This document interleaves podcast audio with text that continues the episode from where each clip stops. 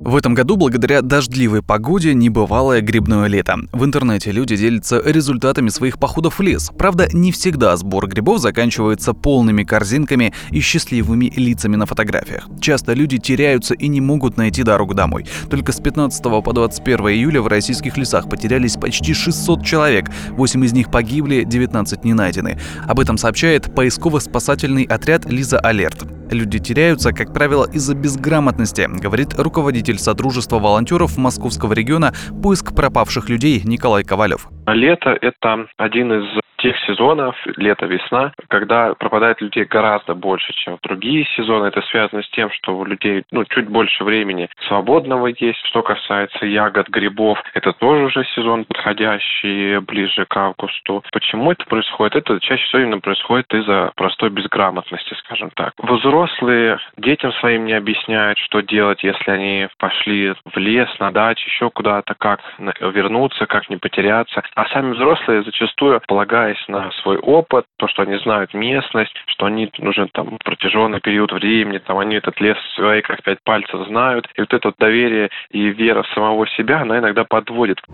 Житель Подмосковья Дмитрий Карпов в свой выходной день решил пойти в лес. Так увлекся сбором грибов, что и не заметил, как забрел в гущу леса и потерялся. Больше семи часов блуждал по округе, пытаясь найти дорогу обратно. Пошел, корзиночку достаточно большую взял с собой. Там, где грибников меньше уже ходит, там грибов, соответственно, больше. Садишься, тебя окружают эти грибы, срежешь, режешь, режешь, и уже вот после, допустим, таких пару приседов уже сбиваешься с ориентира. Я уже начал уставать, а грибов все больше, их копилось, все копилось грибов, у меня уже корзинка переполнена была, я уже снял штаны, штаны начал набирать. У меня, в общем, суммарная сумма, наверное, килограмм ну, под 60 я точно килограмм притащил домой. Когда я уже, в принципе, осознал, что заблудился, начал примерно искать пути решения. И вдалеке слышал список погрузчика. А погрузчика я примерно понимал, что это где-то около карьера. У меня и телефон садился, то есть я на связь, в принципе, уже сложновато было выходить. Дорога вывела на карьер, на этот звук. Семь часов где-то я искал выход из леса.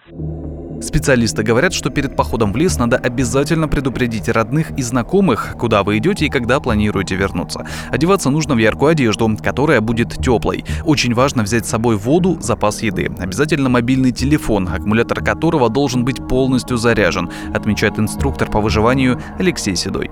Берите с собой мобильный телефон, стойте на месте, звоните в МЧС, а еще лучше звоните Лиза Алерт. Все, ждите, пока за вами приедут. Единственный нормальный вариант, который есть, потому что вот все вот эти иллюзии, что кто-то там переночует комфортно в лесу, ну, это я уже миллион раз проходил. А потом в итоге вытаскиваете этих людей, там полуживых, да, и так далее.